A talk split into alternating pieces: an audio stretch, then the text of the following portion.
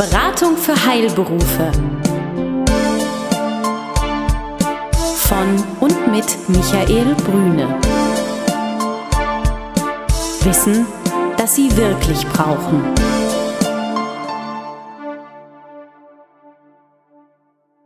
Sie sind Arzt, Zahnarzt oder Apotheker?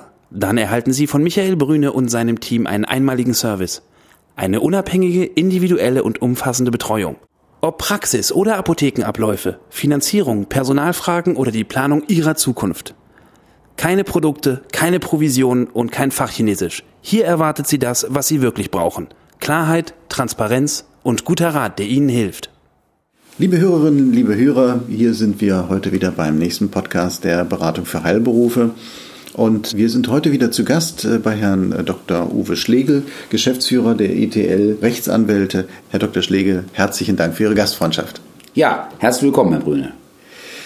Das Thema Arbeitnehmer, Arbeitsrecht ist ja das, was uns hier sehr, sehr eng verbindet.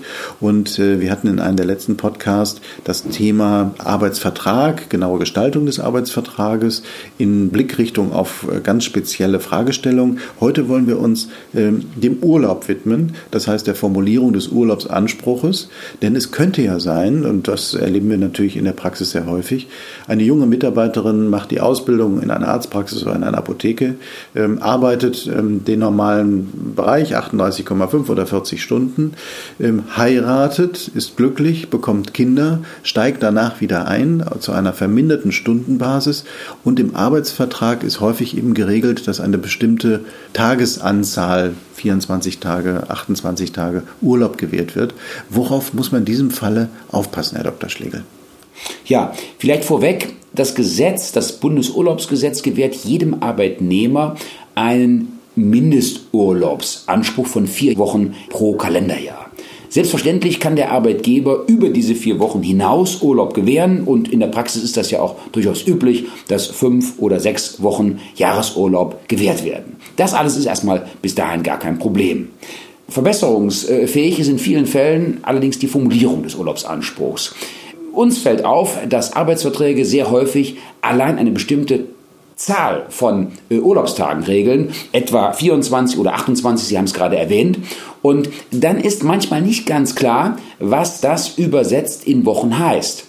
Wenn jemand fünf Tage die Woche arbeitet, ist es klar, 25 Werktage Urlaub sollen übersetzt heißen fünf Wochen Jahreserholungsurlaub. Das ist eindeutig. Verringert aber die Mitarbeiterin dann in der Folgezeit, Familienplanung, äh, die Arbeitszeit, dann wird das mit den 25 Tagen ja so nicht mehr korrekt sein. Dann muss es entweder ausdrücklich heißen Werktage oder was noch schöner wäre, man hat von Anfang an präzisiert, äh, wie viele Wochen den Tagen entsprechen. Steht also im Vertrag drin, fünf Wochen Jahreserholungsurlaub, dann spielt es am Ende des Tages überhaupt gar keine Rolle, ob die Mitarbeiterin ein, zwei oder drei Tage in der Woche kommt, denn es sind immer fünf Wochen.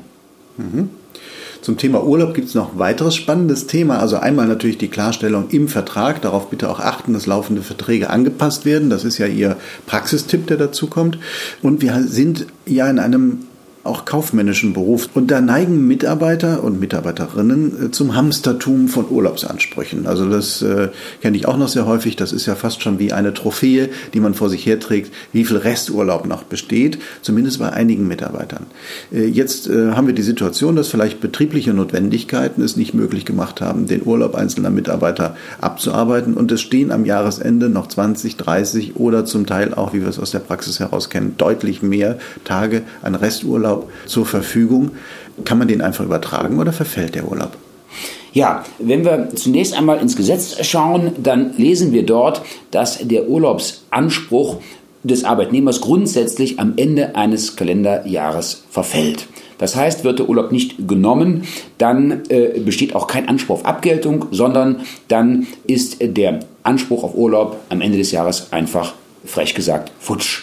Sie haben eben schon einen Sonderfall äh, angesprochen, wenn der Arbeitgeber äh, den Urlaub nicht gewähren kann, weil es einfach die Auftragslage nicht zulässt, weil andere Arbeitnehmer erkrankt sind, in Urlaub sind und so weiter, dann ja, das sieht das Gesetz tatsächlich vor, kann der Urlaub übertragen werden. Und zwar bis längstenfalls Ende erstes Quartal des Folgejahres.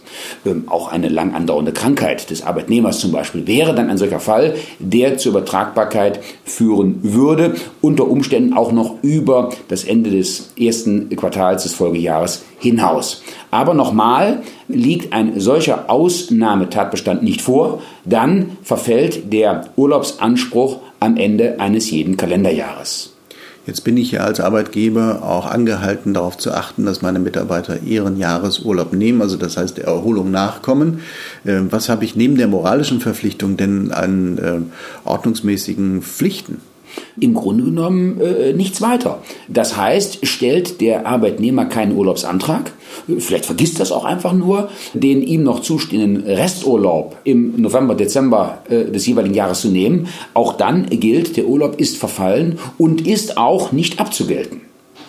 Jetzt könnte es ja sein, Herr Dr. Schlegel, dass ich als Arbeitgeber eine ganze Zeit lang äh, diesem munteren Treiben meiner Mitarbeiter zugesehen habe, merke auf einmal, es wird auch mehr ein Sport, ähm, vielleicht Urlaubstage zu hamstern, aus welchen Gründen auch immer. Und wir haben nicht nur einen Mitarbeiter oder eine Mitarbeiterin, die eine fehlende Disziplin im Nehmen des Urlaubes hat, sondern vielleicht sogar mehrere.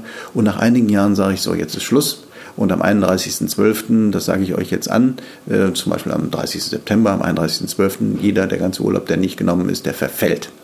Ähm, das könnte ich ja tun. Äh, bin ich da in der rechtlich guten Situation, wenn ich es einige Jahre habe laufen lassen? Unter Umständen haben Sie als Arbeitgeber sich dort ein Eigentor geschossen. Weil, wenn Sie es über Jahre hinweg dulden, dass Urlaub übertragen wird, dann kann das Arbeitsrecht zu dem Ergebnis kommen, dass daraus eine betriebliche Übung zugunsten des Arbeitnehmers erwachsen ist, mit der Folge, dass eben der Verfall, anders als das Gesetz es eigentlich vorsieht, nicht eintritt. Mit anderen Worten, der Praxistipp kann eigentlich nur lauten, immer sorgfältig darauf zu achten, dass die Arbeitnehmer ihren Urlaub genommen haben und dann auch im Folgejahr das Urlaubskonto wieder auf Null stellen. Wichtig, dass auch die Lohn- und Gehaltsbescheinigungen dem nicht widersprechen. Also auch dort ist mit dem Steuerberater dringend darauf zu achten, dass, wenn dort Resturlaubstage angegeben werden, immer der Vorbehalt erklärt wird, soweit nicht verfallen. Die letzte Reißleine, die mir jetzt noch einfällt, ist, dass wir sagen, wir zahlen den Urlaubsanspruch aus das würde aber dem Erholungsanspruch widersprechen. Wie sehen Sie das? Ja, äh, äh das ist an sich richtig, aber äh, äh, auch wenn das Gesetz es an sich nicht vorsieht, natürlich äh, kann man mit dem Arbeitnehmer einen Deal machen und kann sagen, ich äh, gelte ab und setze dann nach Abgeltung das Urlaubskonto auf Null. Eine Möglichkeit ist es auf jeden Fall, auch wenn das Gesetz an sich die Abgeltung des Resturlaubs nur für den Fall der Beendigung des Arbeitsverhältnisses vorsieht. Vielen Dank, Herr Dr. Schlegel. Besuchen Sie uns im Web. Mehr Informationen finden Sie unter www.beratung-heilberufe.de